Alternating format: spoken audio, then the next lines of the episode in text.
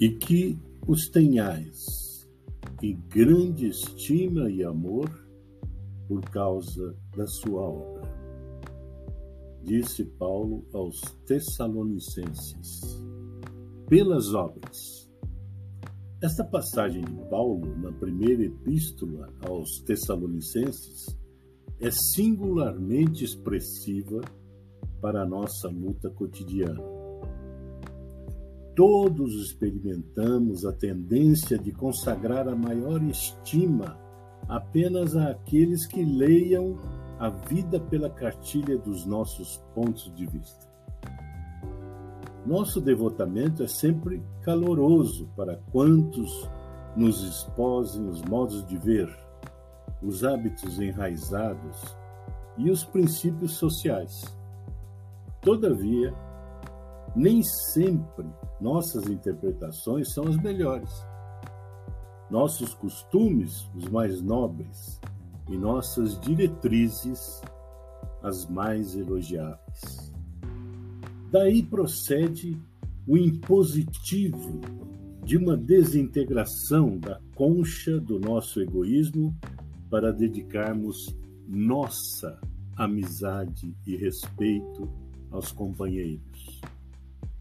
Não pela servidão afetiva com que se liguem ao nosso roteiro pessoal, mas pela fidelidade com que se norteiam em favor do bem comum. Se amamos alguém, tão só pela beleza física, é provável encontremos amanhã o objeto de nossa afeição a caminho do monturo. Se estimamos em algum amigo apenas a oratória brilhante, é possível esteja ele em aflitiva mudez dentro em breve. Se nos consagramos a determinada criatura só porque nos obedeça cegamente, é provável estejamos provocando a queda de outros nos mesmos erros em que temos incidido tantas vezes. É imprescindível aperfeiçoar nosso modo de ver e de sentir, a fim de avançarmos no rumo da vida superior.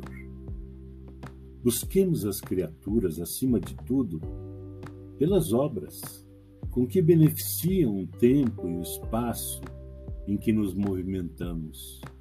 Porque um dia compreenderemos que o melhor raramente é aquele que concorda conosco, mas é sempre aquele que concorda com o Senhor, colaborando com Ele na melhoria da vida dentro e fora de nós.